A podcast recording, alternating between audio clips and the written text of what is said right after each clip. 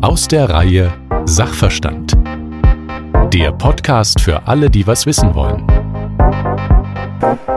Schönen guten Tag, mein Name ist Joschek und ich begrüße Sie und euch ganz herzlich zu Sachverstand. Thema heute Frauen und Fußball.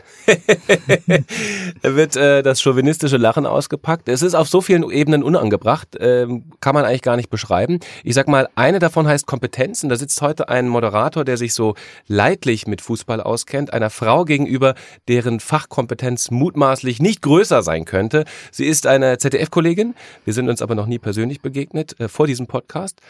Äh, sie hat große Berühmtheit erlangt, weil sie nämlich in der A-Liga der Sportjournalistinnen äh, rangiert. Sie war außerdem die erste Fußballkommentatorin eines Männerturniers, also eines internationalen A-Liga-Turniers. Sie hat einen großen Kübel Shitstorm und Anerkennung erfahren und sie hat über diese Erfahrungen ein Buch geschrieben. Titel Hat die überhaupt eine Erlaubnis, sich außerhalb der Küche aufzuhalten? Herzlich willkommen, Claudia Neumann. Hallo und äh, vielen Dank für die Einladung. Sehr gerne. Ich habe hab jetzt gerade gesagt, du hast dieses Buch geschrieben und du redest ja nun seit verschiedenen Geschehnissen oft über das Thema. Kannst du es eigentlich selber noch hören, dass du über Sexismus im Fußball sprechen musst? das ist eine gute Frage, tatsächlich. Ähm, ich würde sagen, als das alles losging, war ich dann so froh, nachdem ich die erste Welle überstanden hatte, sowas äh, an Interviews, ähm, an, an Fragen zu beantworten. Mittlerweile ähm, habe ich das akzeptiert, dass das ein Teil von mir ist, dass das zu mir gehört und dass das möglicherweise für nachfolgende Generationen gar nicht so äh, uninteressant ist und vielleicht auch wichtig ist. Deswegen rede ich drüber und finde es auch korrekt und es belastet mich nicht weiter. Das heißt, du fühlst so eine Art mh, hm, missionarischen Gedanken auch dabei?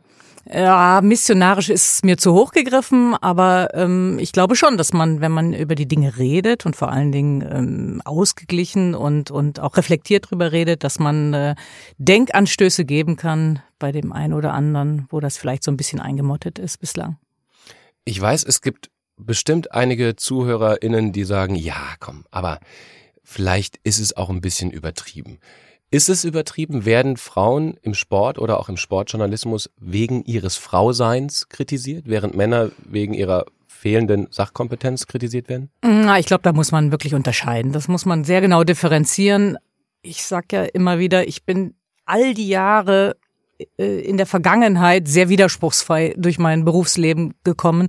Und das war dann tatsächlich in dem Moment erst, als das diese Öffentlichkeit, diese Exponiertheit erfahren hat während der Europameisterschaft 2016. Also, wie du es gerade angesprochen hast, dieses große Fußball-Event, dieses Sommer-Event vor einem Millionenpublikum beim öffentlich-rechtlichen Rundfunk. Das muss man auch dazu sagen. Das ist natürlich auch nochmal äh, eine Abgrenzung zu vielen anderen Möglichkeiten der Veröffentlichung ähm, da kam dann halt diese Welle und diese, diese Welle der Ablehnung, die dann aber auch in, in so vielen verschiedenen Bereichen einzuordnen ist. Wir leben in einer Gesellschaft, wo man sehr schnell über Social Media oder andere Kanäle auch sich ähm, unflätig äußern kann. Ähm, da hängen sich auch viele Menschen dran, meiner Erfahrung nach, die dann möglicherweise gar nicht so im Kern diese Aussage mittragen. Ähm, das kommt alles zueinander irgendwo. Und ähm, wenn ich in der Vergangenheit darauf angesprochen worden bin, wie viel Widerstände ich zu überwinden hatte in meinem Berufsleben als Frau, als Fußballreporterin, dann habe ich bis 2016 guten Gewissens sagen können, keine. Und äh, das ist dann erst auf dieser exponierten Ebene passiert. Und Du hast es eben aber auch schon angesprochen. Zu den ganzen Widerständen kommt aber auch eine Menge Zuspruch und das wird natürlich ganz gerne mal vergessen. Wir reden auch noch natürlich viel über den Zuspruch. Ähm, auf der anderen Seite, du hättest wahrscheinlich dieses Buch in dieser Form so nicht geschrieben, hätte es nicht auch diesen, ich sag mal, diesen ja, Kübel Hass gegeben, der über dir auch ausgekippt wurde. Jetzt hast du angedeutet, natürlich liegt es an den Dynamiken von Social Media und überhaupt einer seltsamen Empörungsöffentlichkeit, die sich dann auch gerne mal auf den Zug mit draufsetzt, obwohl mhm. sie vielleicht im Zweifel gar nicht das Spiel gesehen hat oder dich gehört hat. Auf der anderen Seite ist es ja nun doch auch ein Zeichen, dass da wirklich etwas im Argen liegt. Und man bekommt schon den Eindruck, jetzt haben wir in Sachen Gleichstellung so ein bisschen was erreicht in dieser Gesellschaft, es ist noch viel Luft nach oben, dass es im Fußball aber noch ein ganz schön weiter Weg zu gehen ist. Oder täuscht das? Ja, nee, das täuscht glaube ich nicht. Im Fußball versucht man sich auch an das irgendwo zu halten, was man so aus der eigenen Historie heraus gewohnt ist. Und ich glaube, Gewohnheit, an etwas gewöhnt sein, ist da ein Stichwort in der, in der äh, Debatte, ob man Neues ähm, positiv aufnimmt, ob man da auch eine Chance möglicherweise drin sieht. Ähm, Menschen äh, tun sich schwer, wenn sich Dinge in ihrem eigenen Umfeld verändern. Und im Fußball hat man eben so gerne diesen, diesen traditionellen ähm, Bezug Bezug, was das für eine Sportart ist. Das erleben wir ja gerade auch in der Debatte um die Fankultur, um das, was gerade in den, in den Stadien passiert. Wie viel Protest ist erlaubt? In welchem Ton, in welchem Umgangston ähm, kann man miteinander umgehen? Da wird immer wieder das Argument reingeworfen, das war immer schon so. Das war immer der Fall, dass man im Fußballstadion auch ein bisschen Aggressivität, Aggressionen loswerden kann. An der Stelle frage ich mich, wenn es immer so war, kann man trotzdem drüber denken, drüber nachdenken, ob das immer so sein muss, ja, ob man das auch nicht mal verändern kann. Und da ist halt die Erfahrung, dass sich viele Leute schwer tun, wenn in ihrem persönlichen Umfeld, an ihren Gewohnheiten sich was verändert. Ich glaube, das ist eine entscheidende Hürde. Und wenn man dann mal drüber nachdenkt, kann man auch noch zu anderen Ergebnissen, zu anderen Schlüssen kommen. Ich würde gern mal einen, einen anderen Eindruck ähm, formulieren. Also ich habe Freunde, die spielen Fußball und ich habe andere Freunde, die spielen Handball. Beide sprechen davon, dass ihr Sport relativ körperbetont und auch durchaus mit Aggression versehen ist. Der Handballer sagt aber, bei euch im Fußballstadion ist es einfach krakeliger, pöbeliger, aggressiver. Bei uns im Handball, in der Handballhalle mhm. geht's auch ab ohne Ende.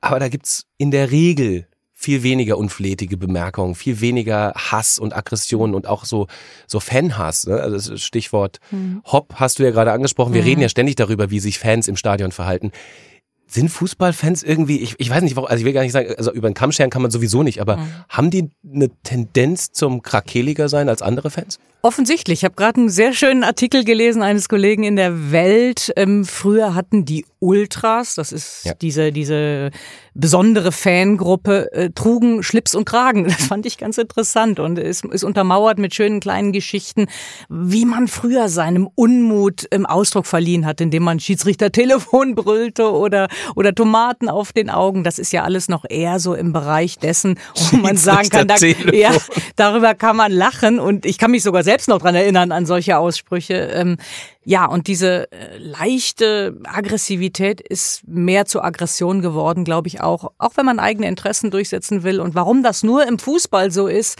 das ist eine gute Frage. Da müsste man mal Gesellschaftsforscher äh, mit ins Boot holen. Ähm, ich glaube, das, das, das hat auch mit der Menge der Menschen zu tun, das ja nochmal ungleich größer ist als, oder die Menge der Menschen ist ungleich größer als beim Handball oder beim Eishockey und dass da so eine so eine so eine Dynamik abgeleitet wird. Ähm, ja, Fußball ist speziell nach wie vor. Ich finde aber, man kann über all die Dinge mal nachdenken, ob man nicht bewusst da auch an der einen oder anderen Stelle äh, Veränderungen herbeiführen kann. Auch Zum, im Umgang miteinander im Fußballstadion. Zumal man ja auch sagen muss, ist es ja nicht so, dass äh, ins Fußballstadion nur irgendwie äh, eine eine Pöbelschicht eingelassen wird. Im Gegenteil, da gehen Familien hin, da gehen Männer und Frauen hin, da gehen wahrscheinlich mehr Männer hin, aber auch Frauen äh, immer mehr.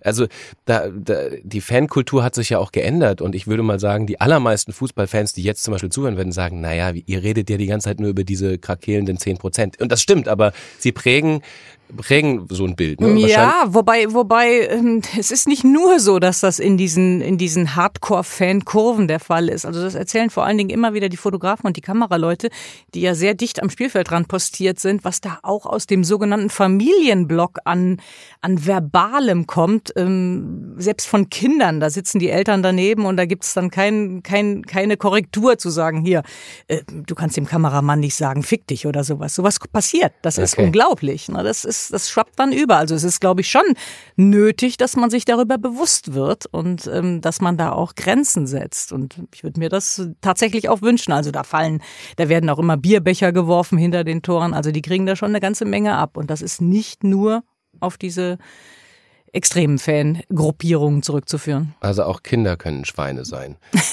Offensichtlich. Ja, zum, zumindest sich äh, schlecht benehmen. Schlecht ja. benehmen, genau. Während Eltern nebendran sitzen und ne, nichts ja. machen. Du hast in deinem Buch, äh, hebst du öfter darauf ab, dass du glaubst, dass diese, diese kübelweise Hassäußerungen in Social Media, die du ja selber gar nicht alle gelesen hast, muss man dazu sagen, darüber reden wir gleich noch, mhm. ähm, dass das mit fehlender Bildung zusammenhängt. Ist es das? Ja, ich bin da gefragt worden, ähm, damals direkt nach der Weltmeisterschaft, ähm, was ich für Erklärungsansätze habe. Und dann muss ich erst auch immer darauf verweisen, dass ich ähm, da keine Studien mache oder keine Forschungen, sondern mir einfach nur einen Eindruck mache. Und der hat natürlich aufgrund von, von Erfahrungen, Erfahrungswerten irgendwo dann am Ende ähm, mündet der in irgendeine Aussage. Und ich glaube schon, dass es darum geht, wenn ich es mehr gewohnt bin, ähm, mehr von mir eingefordert wird, dass ich ähm, einen vernünftigen Diskurs führe. Also das heißt, meine eigene Meinung nicht als Nonplusultra darstelle, sondern auch mal durchaus überlege, was sagt mir der Kollege oder der ähm, Freund oder eben der Nachbar gegenüber, was vertritt er für eine Meinung, dass ich das dann ähm, auch mal reflektiere, mich selber hinterfrage und vor allen Dingen aber erstmal äh, mit Akzeptanz und Respekt gegenüber dieser Meinung äh, daherkomme, das hat irgendwo auch mit, ähm, ja, damit zu tun, ob ich sowas gewohnt bin, diesen Diskurs auch zu pflegen. Und da hat mir die Erfahrung gezeigt, ähm, dass Menschen, die, die, die sich mit diesen Dingen mehr beschäftigen, tatsächlich auch mehr dazu in der Lage sind. Und in diese Richtung ging diese Aussage und das ist eine rein persönliche und aufgrund von äh, persönlichen Erfahrungen gemachte. Aber ähm, grundsätzlich kann man natürlich sagen, Bildung schadet nie. Bildung schadet nie, das ist ja vollkommen klar. Aber das, das ist tatsächlich um einiges differenzierter, als es vielleicht zunächst anmutete, weil man denken könnte, die, die Hasser sind alle äh, doof und ungebildet. Das wolltest du so nicht sagen. Nein, und äh, da sieht man ja auch, wie man ganz gerne mal so eine Teilaussage aus dem Zusammenhang reißt und, und, und äh, überfrachtet möglicherweise. Ja. Nein, das kann ich auch gar nicht sagen, weil ich habe ja keine, keine, keine Studien gemacht, wer da genau sich wann wie äußert. Von daher kann ich das überhaupt nicht sagen. Und zumal es ja auch viele, viele Beispiele davon gibt, dass äh, Fußballaggression plus Alkohol plus Social Media wirklich das Schlechteste im Menschen hervorrufen kann, egal wie gebildet oder ungebildet er, mhm. er ist. Das ist ja ein, ein Wahnsinn, auch was, also wirklich an auch bis zu strafbaren Kommentaren auf dich reingeprasselt ist. Du hast es vieles nur aus zweiter Hand erlebt und du hast immer wieder auch gesagt, ich bin fein mit mir. Ich glaube, das ist der Satz, der auch im mhm. Buch steht. Ich bin fein mit mir kann das nicht glauben. Es ist so viel Hass ähm, über dich drüber geschüttet worden, das kann doch nicht ja, spurlos sein. Welche, also erstens bin ich nicht die Einzige, die, die ähm, mit, mit, mit Social Media irgendwie konfrontiert wird und in, im negativen Sinne. Äh, welche, welche Möglichkeit hat man? Äh, man hat wirklich die Möglichkeit, sich intensiv inhaltlich damit auseinanderzusetzen und das, das, äh, das kann ich in dem Moment tatsächlich nicht. Wenn in einer solchen äh, Situation ist, und wir reden hier über Fußball, ähm, nur, nur Ablehnung, Hetze, ähm, Hass, ich weiß nicht, wie weit es da in Hass geht, ähm, über mich geschüttet wird, dann kann ich das ja nicht für mich als sinnvolle, sinnvolle äh, ähm, Kritik, Kritik ähm, ähm, annehmen. Also da muss man sehr genau unterscheiden zwischen Hetze und Kritik. Und sachliche Kritik, konstruktive Kritik ist immer erlaubt und immer willkommen. Ähm, damit setzt man sich auch auseinander. Aber nur mit, mit Ablehnung, das ist schwierig, wie ich finde. Und wenn sie dann auch noch anonym ist, dann wird es noch schwieriger. Und ähm, ich habe mich daran gewöhnt, sage ich ganz ehrlich, daran gewöhnt und ähm, versuche es überhaupt nicht persönlich zu nehmen. Das ist das Entscheidende. Also wenn es wirklich um die Person geht, ähm, dann wird es vielleicht komplizierter. Aber es geht stellvertretend um eine Frau, die da im Fußball arbeitet. Du warst äh, im Zweifel warst du tatsächlich Pass pro Toto. Du warst halt die Frau im Fußball, deswegen können wir unseren Frauenhass an dieser Frau halt festmachen. Das mhm. ging wahrscheinlich gar nicht um Claudia Neumann. Und trotzdem, ich erinnere mich selber, ähm, ich bin mal in so einen wirklich seichten, also gerade im Vergleich wirklich ganz seichten Mini-Shitstorm geraten, ähm, wegen einer politischen Äußerung im Fernsehen. Das, als öffentlich-rechtliche Person mhm. hat man sowieso immer so ein gewisses ähm, Angriffspotenzial. Und da war so eine leicht äh, rechtspopulistische Welle, die mal über mich drüber ging. Die ging wahrscheinlich auch nicht gegen mich persönlich, aber da wurden so bedrohliche Sprüche gemacht, die ich in diesem Moment überhaupt nicht ähm, einordnen konnte. Das hat mich wirklich drei Tage lang wahnsinnig beschäftigt, weil ich dann auch dachte, warte mal, was heißt denn das für meine Familie? Dann gab es schon die mhm. ersten Kollegen, die sagt, gesagt haben, auf keinen Fall reagieren, deine Adresse kriegen die ganz leicht raus, ganz arg aufpassen, sei vorsichtig und so. Und da war ich so, hey, Moment mal, das ist doch, das kann doch nicht wahr sein. Ne? Also, äh, wie ging dir das? Ja, also erstmal eine politische Äußerung oder eine Äußerung, die mit, mit einer Lebenseinstellung, mit einer Haltung zu tun hat, die, die die ganze Gesellschaft betrifft, ist, glaube ich, ein Tick was anderes. Da möchte man ja auch eine Botschaft loswerden. Ich wollte keine Botschaft loswerden. Ich wollte einfach nur das machen, was ich seit fast 30 Jahren mache. Ja. Nicht mehr, nicht weniger. Und ich will auch niemanden bekehren, dass er Frauen in dieser Position im Fußball gut finden muss. Jeder darf die Meinung haben, ach, eine Frauenstimme, 90 Minuten bei einem Männerturnier gefällt mir nicht so wirklich.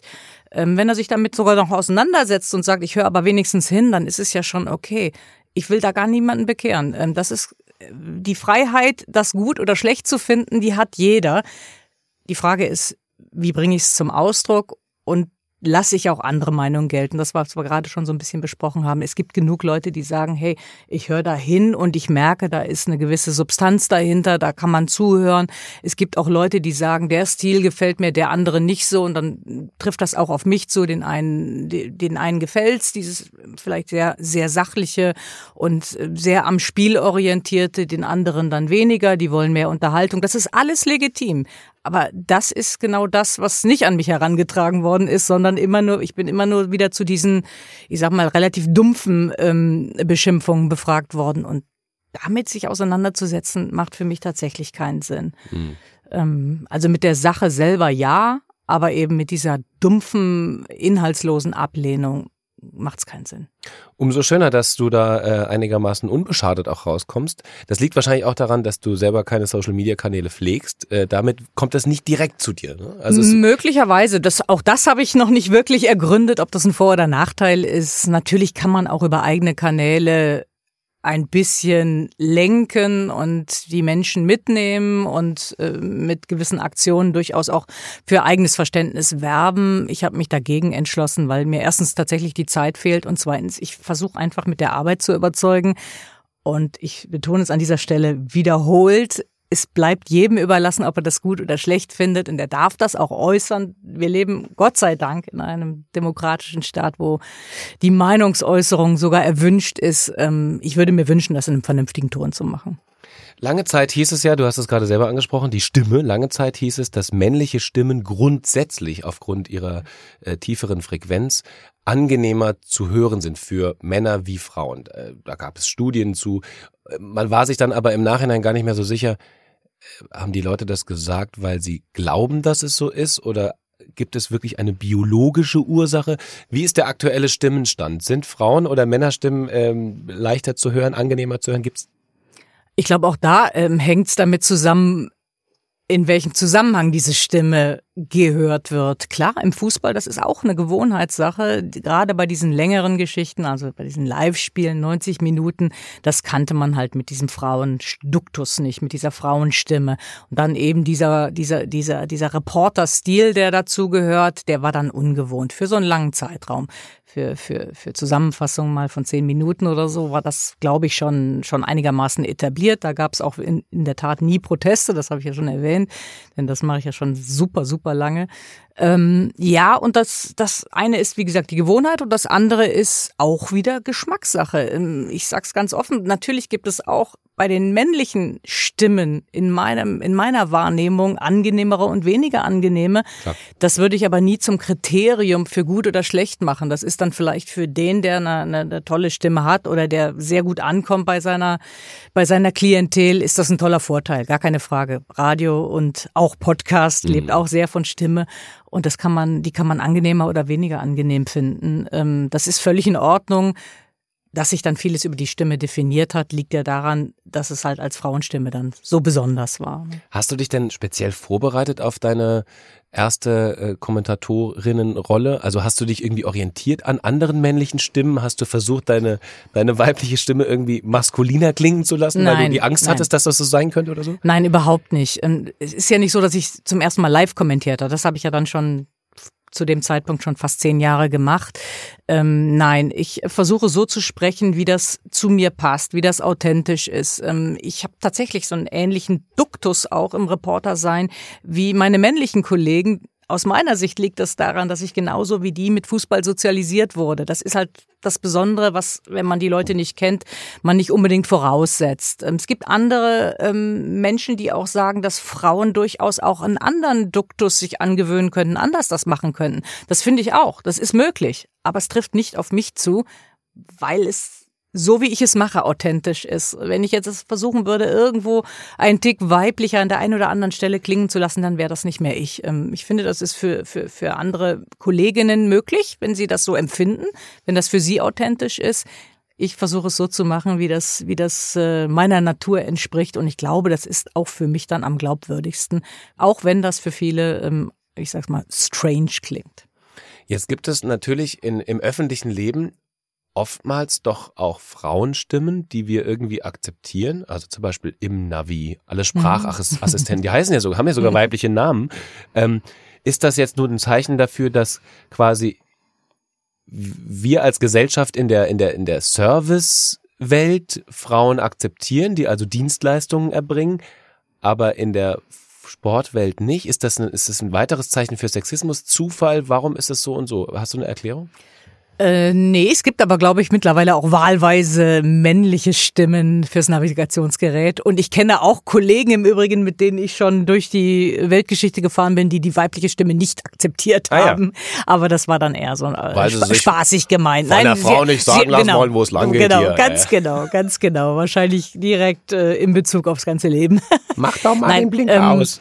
Ja, ja, das hat natürlich mit, mit traditionellen Rollenbildern sicherlich zu tun. Und das, wir sind ja gerade in der Phase, wo Dinge langsam aufbrechen und wo man, wo man über den Tellerrand ein bisschen mehr hinausguckt, als das vielleicht noch vor 20, 30 Jahren der Fall war.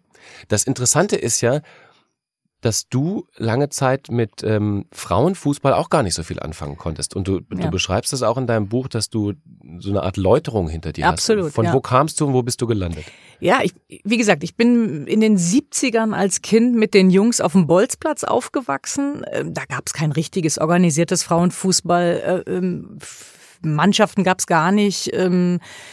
Ja, und, und das war aber auch nicht mein Anliegen. Ich wollte einfach nur spielen. Ich kam von diesem Spieltrieb. Und äh, als ich mich dann aber irgendwann mal schlau gemacht habe, ähm, habe ich dann gesehen, okay, ähm, gibt ja doch Mannschaften Frauenfußball, habe mir das mal angeguckt und äh, konnte das für mich überhaupt nicht als Mehrwert entdecken. Hat mir nicht gefallen. Ähm, also war das erstmal für mich ad acta gelegt. Ja, und dann kam irgendwann die Phase in meinem Berufsleben, wo man auch äh, dachte, okay, jetzt haben wir eine Fußballreporterin, eine vermeintliche Fußballfachfrau und öffentlich-rechtlicher Rundfunk hat ja auch Übertragungsrechte am Frauenfußball schon sehr lange und sich auch da der Verantwortung sehr lange schon gestellt. Ähm, und dann meinte mein Chef, mich unbedingt zum Frauenfußball schicken zu müssen und ich habe gesagt, ach du, das muss ich nicht unbedingt haben, ähm, brauche ich nicht unbedingt. Und als ich dann aber irgendwie mal terminlich die Situation ergab, ähm, bin ich dann dann hingeschickt worden und habe da am Anfang tatsächlich auch mit meinen eigenen Vorurteilen zu kämpfen gehabt und dachte, ach, das will ich gar nicht unbedingt. Hab mich aber dann professionell, wie ich glaubte zu sein, ähm, ähm, reingefuchst und habe dann erkannt, wie, wie borniert das war, ähm, das Ganze nie, äh, abzulehnen. Also wie gesagt, man muss es nicht gut finden. Auch das äh, darf jeder für sich entscheiden. Aber ich habe mich wirklich dann reingefriemelt und habe gedacht, okay, jetzt schaust du dir mal viel Frauenfußball an, damit du das verstehst, äh, was ist ein gutes Spiel, was ist ein schwächeres Spiel, äh, welche, welche Limits gibt's da, was, bei welchen Aufwand betreiben die, wie gut sind die mittlerweile? Und habe dann wirklich erstens großen Spaß an der Arbeit dort gefunden und zweitens äh, meine meine antiquierte Denkweise wirklich überdacht und und habe gesagt, Mensch, das war echt borniert und natürlich kann man das auch gut finden.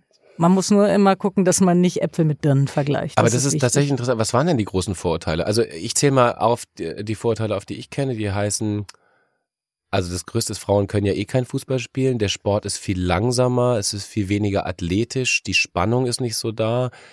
Die hm. kicken einfach nur irgendwas hin und her und ab und zu landen, landet mal ein Ball im Tor. So, also es wird ihr quasi die ja. Professionalität abgesprochen. Ja, nee, so extrem ist es ja Gott sei Dank auch heute allgemein nicht mehr. Aber natürlich ist der Sport, das Spiel der Frauen langsamer. Natürlich ist es weniger athletisch. Sie spielen auf die, auf den, auf den gleichen Plätzen. Also die Abmessungen sind die gleichen. Die Tore sind genauso groß wie bei den Männern und dass Frauen da einfach äh, physisch und aus biologischer äh, aus biologischen Gründen benachteiligt sind, das ist ja klar. Also man darf dieses Spiel nicht eins zu eins mit dem Männerfußball vergleichen. Man kann aber dann durchaus, wenn man mehrere Spiele gesehen hat, erkennen, was da, was da, was da äh, an Leistungsentwicklung passiert ist. Und wie gesagt, jetzt sind es ja auch schon über 15 Jahre, dass ich das verfolge. Da ist riesig was passiert und gerade was technisch, äh, was technisches Vermögen bei, bei, bei jungen Spielerinnen betrifft, das ist großartig mittlerweile. Und man muss sich einfach nur darauf einlassen. Man muss sich einfach darauf einlassen und das im dem möglichen abgesteckten Rahmen, den, den diese Frauen dann in dem Moment haben, mit ihrem Leistungsniveau einordnen. Und dann kann man da Freude dran empfinden und vor allen Dingen Respekt. Das ist das Allerwichtigste. Respekt und Anerkennung, denn ähm, die leisten schon eine ganze Menge. Und ähm, das war tatsächlich so ein kleiner Lernprozess für mich. Nur Deppen können sowas nicht anerkennen. Hast du geschrieben, warst du also früher ein Depp? Ja. ja, das ist, das, ich bin auch dem, dem, dem innerlichen äh, Schweinehund irgendwo aufgesessen zu sagen, nee, gefällt mir nicht, mache ich nicht, gucke ich mir nicht an. So. Und das habe ich äh, demütig revidiert. Also ihr habt es gehört, ähm, wenn ihr Frauenfußball aburteilen wollt, dann seid ihr Deppen. Hört auf Claudia Neumann. Äh, wir reden natürlich noch ähm, viel mehr über die Strukturen auch äh, in, in, von Frauen im Profifußball und über den Frauenfußball versus Männerfußball, warum es da noch so große Gefälle gibt. Das machen wir aber in der nächsten mhm. Folge dann äh, zusammen mit der äh, Sportfunktionärin äh, Katja Kraus, oder zumindest ehemaligen Sportfunktionärin. Ich würde jetzt gerne nochmal am Ende unserer äh, Sendung heute zum, zum Thema vom Anfang zurückkommen. Also wo wir stehen, welche Rolle du hast. Hast du denn, wir haben viel über den Hass geredet, jetzt reden wir mal über die Anerkennung. Hast du denn von, von KollegInnen oder von, von Fans Zuspruch erhalten und, und haben die dich auf diesen Sockel gehoben? Naja, Sockel, von, von Sockel wollen wir hier überhaupt nicht sprechen. Äh, das, das äh, verbietet sich, wie ich finde. Aber natürlich bekomme ich unglaublich viele positive Rückmeldungen von Menschen, die ich kenne, von Menschen, die ich nicht kenne, äh, von, von, von Menschen außerhalb des Fußballs, aber auch innerhalb des Fußballs. Also ähm, in den Stadien werde ich viel, viel häufiger angesprochen und dann kommen die Leute auf einen zu und merken, sobald man sich mit denen ernsthaft unterhält, entweder über Fußball, über das Sujet an sich oder über die Situation, dass da, dass da Vorurteile abgebaut werden. Also miteinander reden ist, äh, ist ein, ein wunderbares Mittel, um, um Borniertheit auch loszuwerden, wie ich finde. Und ähm, das ist extrem der Fall gewesen, ähm, seit ich diese, du hast vorhin Berühmtheit gesagt, das möchte ich auch bitte nicht hören, wenn dann traurige Berühmtheit, ähm, braucht kein Mensch in dieser Form. Ähm, also, nee, Berühmtheit ab, aufgrund deiner Fachkompetenz nee, also, als Kommentatorin. Vielen Dank, ja, danke schön. Okay, jetzt ist es angekommen. Nein, also ähm, braucht kein Mensch in dem Fall. Aber diese, diese Gespräche machen mir richtig Spaß, das muss ich wirklich sagen. Ähm, und auch, klar, aus der, aus der Branche kommen dann schon auch vermehrt jetzt die jüngeren Kolleginnen und sagen, hey, das ist super, dass du da dran bleibst und, und, und gib mir mal einen Tipp oder sowas. Das, das hat es vorher so jetzt in dem Ausmaß nicht gegeben. Und äh, auch das nehme ich mittlerweile sehr, sehr gerne an und, und, und versuche da in, die, in, die, in den Dialog zu kommen. Und wo ich helfen kann, mache ich es auch sehr gern mit, mit, mit wertvollen Tipps. Dazu gehört aber auch, sich immer auch selbst zu reflektieren und äh, nicht einfach nur das äh, schönste Blau des Himmels ähm, ähm, ähm versprechen. Es gibt immer mal Widerstände Übrigens in jedem Berufsfeld, glaube ich. Mutmaßlich stimmt das. Ähm, du, du kennst sie ja alle und ich weiß, es gibt ein paar deiner äh, Sportjournalistenkollegen, also die Kerners und die Beckmanns und so weiter, das sind ja alles deine Buddies. Und äh, einige, einige haben sich ja ähm, auch hinter dich gestellt und haben dich unterstützt und haben auch das öffentlich gemacht und haben sich auch selbst in, in Fernsehsendungen gesetzt und haben, äh, sagen wir, deine Rolle verteidigt und äh, dich gegen Kritik schützen wollen. Gab es denn in dieser, sagen wir mal, in der Sportjournalie auch Menschen, die gesagt haben, ja, jetzt, also ganz ey, Neumann, hör doch mal auf die Leute, die haben schon irgendwie recht. Also ich will sagen, gibt es in der Sportjournalie auch einen Sexismus, den es im Stadion gibt? Auf welche Leute jetzt hören? Auf die, auf die Kernachs und Beckmanns oder auf die äh, Hater, Hater, und Hetzer. Ähm, nee, das habe ich, das habe ich aus der Branche so nie erfahren. Nee, das habe ich, kann ich, kann ich nicht bestätigen. Ich will nicht ausschließen, dass es auch im, im Journalismusbereich, im Sportjournalismusbereich äh, äh Menschen gibt, die sagen, nee, äh, eine Frauenstimme ist mir da auch nicht so recht. Das ist auch in Ordnung. Da bleibe ich ja dabei. Mhm. Da, da verändert sich meine Meinung nicht. Aber mir zugetragen hat es dann doch keiner. Meine Tochter spielt Fußball. Das ist eine, schön. Ich habe eine Tochter, die ist, äh, ist ja egal wie alt die ist. Die spielt auf jeden Fall Fußball mhm. in einer, einer absoluten Selbstverständlichkeit, weil das ja zum Glück, muss man sagen, heutzutage auch an den Schulen, das ist vollkommen klar gewesen. Mhm. Da gab's wollen ein paar Mädchen Fußball spielen, ja. Und da gab's sofort auch eine Mädchenmannschaft. Der große Vorteil ist immer noch, dass die weniger Turniere haben. Das heißt also, Papa muss nicht jedes Wochenende auf dem mhm. Fußballplatz mhm. stehen. Dann kommt die aber irgendwann in die Pubertät und ich habe das bei der Nachbarstochter rum wieder erlebt die war auch Fußballerin und in der Pubertät machte es auf einmal Klick und sie wollte nur noch auf dem Pferdehof und Fußball war langweilig. Gibt es also doch ein biologisch-genetisches Gen für oder gegen Fußball? Nö, das würde ich jetzt daraus aus deiner Geschichte nicht ableiten. Ich glaube, das geht sogar den meisten Jungs so. Von denen, die alle im Kindesalter Fußball spielen, glaube ich, äh, schaffen es die allerwenigsten dann daraus nach, nachher eine Profession zu machen. Aber die gehen Von nicht auf den daher- Pferdehof. Äh, nee, wahrscheinlich Ich habe tatsächlich wirklich gedacht, das wen, gibt weniger, es, ja. Das ist doch ja. eine Klischeeschublade sondergleichen. Ist das so mittlerweile, ja, dass man wieder viel auf den, auf den, auf den Ponyhof Ich, ich geht? kann jetzt auch nur nicht repräsentativ aus der Nachbarschaft rumfragen. Und ja, es gibt äh, ja die Fer- Ferien auf dem Ponyhof. Ja. Ja. Kein, also ich weiß es nicht so genau. Ich kenne ich kenn genug Väter, die tatsächlich äh, sehr stolz, also genau wie du offensichtlich, äh, stolz auf ihre Fußballspielenden Mädels sind und die dann auch sogar in der Pubertät weiterspielen und sogar in die Auswahlmannschaften schon berufen worden sind und äh, Lust haben, auch nach ganz oben zu kommen. Gibt's auch. Und über die wird dann irgendwann berichtet von Claudia Neumann. Aber dir ging es doch tatsächlich auch ein bisschen so. Du hast ja auch viel Fußball gespielt als Kind. Und irgendwann gab es dann so, bist du zurückgewichen. Warum? Ja, aber das waren andere Zeiten. Das waren tatsächlich andere Zeiten. Nein, da gab's schon noch die ein oder anderen Widerstände zu überwinden. Also es war einfach noch nicht en vogue, dass Mädchen Fußball spielten. Auf dem Dorf dann mal so in der Freizeit war das noch okay, aber äh, irgendwie haben die Eltern schon immer versucht, ein bisschen darauf einzuwirken, dass es auch anderen Sport gibt. Ähm, von daher, von daher musste man sich, musste man sich da auch immer Ich, ich stelle irgendwie. mir deine Eltern vor. Claudia, komm mal hier. Das ist ein Basketball und dieses Gerät benutzt man bei der rhythmischen Sportgymnastik. Gibt nicht nur Fußball. Ja, war, das, war genau. das so? Nee, äh, Basketball habe ich tatsächlich auch gespielt. Aber das lag daran, dass äh, das war irgendwie die Sportart Nummer eins an unserer Schule ähm, seinerzeit. Da habe ich auch gerne gespielt. Äh, alles, was einen Ball hatte, habe ich gerne gespielt. Aber die rhythmische Sportgymnastik war nicht meins. Das gebe ich zu. Viel zu ungelenk, unbegabt, nicht mein Ding. Wir werden natürlich noch viel weiter reden über die Hobbys und auch lustigen Geheimnisse der Claudia Neumann. In der nächsten Folge geht es aber vor allem auch ähm, um die Frage, wie geht's weiter mit Sexismus in Deutschland und im Sport? Wann werden gleiche Gehälter zwischen Fußballfrauen und Fußballmännern gezahlt? Wie ist die Rolle der Sponsoren, wenn wir uns fragen? Und wie steht auch Deutschland? Das interessiert mich auch sehr im internationalen Vergleich da. Dann, wie gesagt, äh, mit einer weiteren Gästin, nämlich Katja Kraus. An dieser Stelle erstmal vielen, vielen Dank, Claudia Neumann. Danke auch. War toll.